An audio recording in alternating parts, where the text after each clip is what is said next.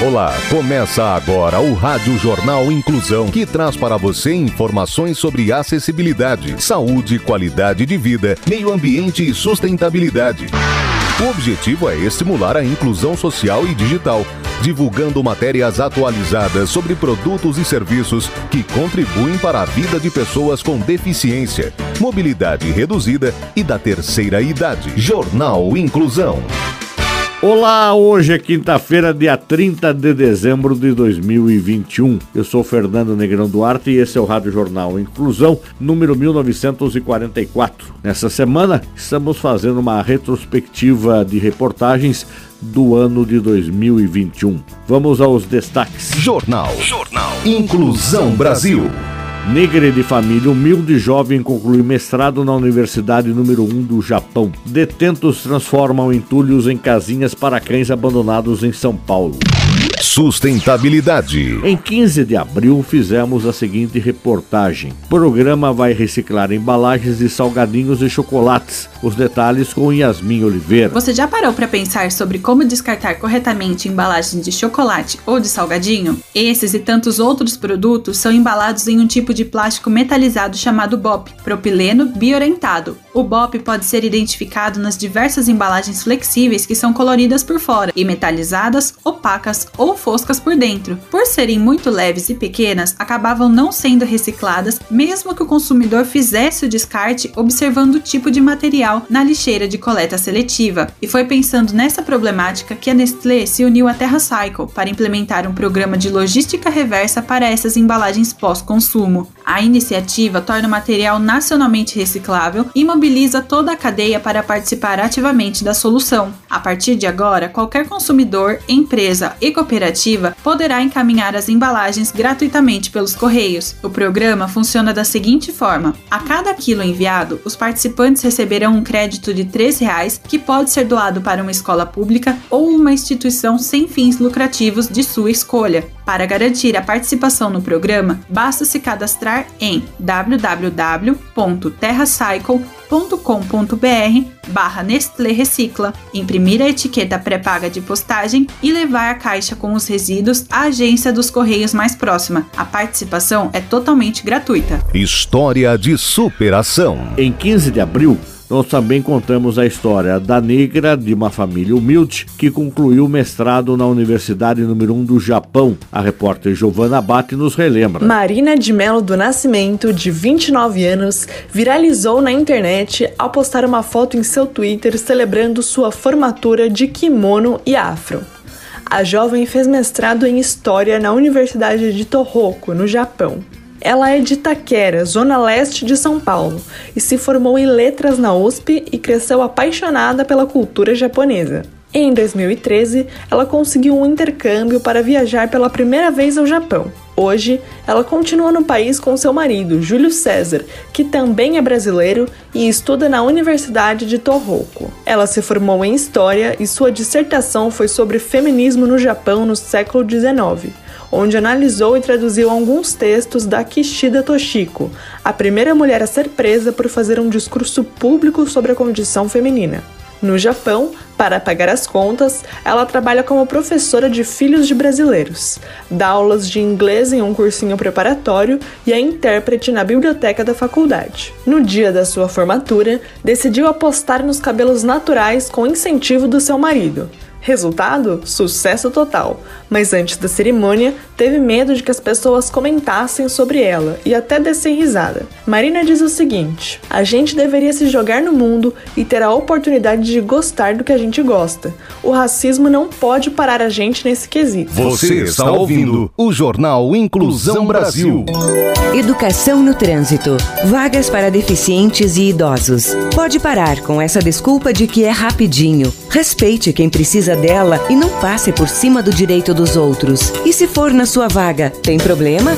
A falta de respeito é uma deficiência grave.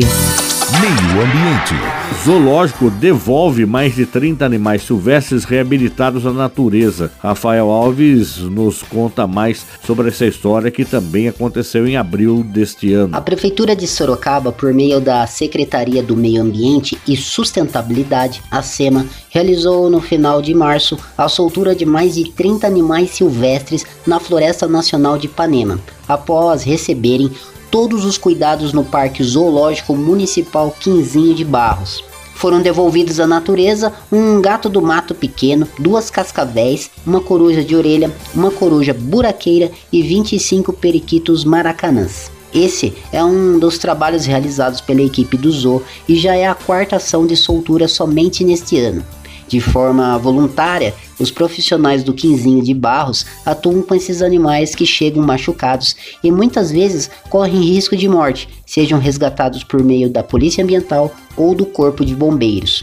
Lá, os animais recebem todos os cuidados e tratamentos necessários da equipe técnica do zoo antes de retornarem à vida livre. Quando os animais são soltos, é autorizado pela Secretaria Estadual de Infraestrutura e Meio Ambiente, órgão responsável pela gestão da fauna silvestre no estado de São Paulo.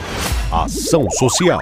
Detentos transformam entulhos em casinhas para cães abandonados em São Paulo. Danilo Santana lembra como é que foi essa reportagem. Quatro detentos do Centro de Detenção Provisória, o CDP, de Serra Azul, interior de São Paulo, têm usado o tempo de reclusão para ajudar animais abandonados da cidade. A ideia surgiu quando o diretor do CDP, Valdemar Alves, viu uma publicação nas redes sociais sobre a instalação de pontos de comedouros e bebedouros para cães e gatos de rua. O projeto era administrado por um empresário local, que ficou muito contente quando recebeu a ligação de Valdemar. O diretor aproveitou o conhecimento de um dos detentos, Carlos Eduardo Marciano, que é marceneiro, que ficou responsável por ensinar os companheiros do CDP a trabalhar com madeira para a construção das casinhas para cães abandonados. O diretor conseguiu ainda apoio de outros empresários que doaram ferramentas para os detentos poderem trabalhar. As primeiras casas foram distribuídas para ONGs e abrigos temporários de Serrana. Agora, ao adotar um cão, o dono já leva junto uma casinha. As casinhas também vão ser colocadas à venda em pet shops, e o dinheiro arrecadado será convertido em doação de sacos de ração às ONGs do município. Um dos detentos envolvidos no projeto, Ronaldo César Justino, disse que a iniciativa é importante para a reinserção do preso ao convívio social e para a causa animal. Ele fala que além de ocupar o tempo,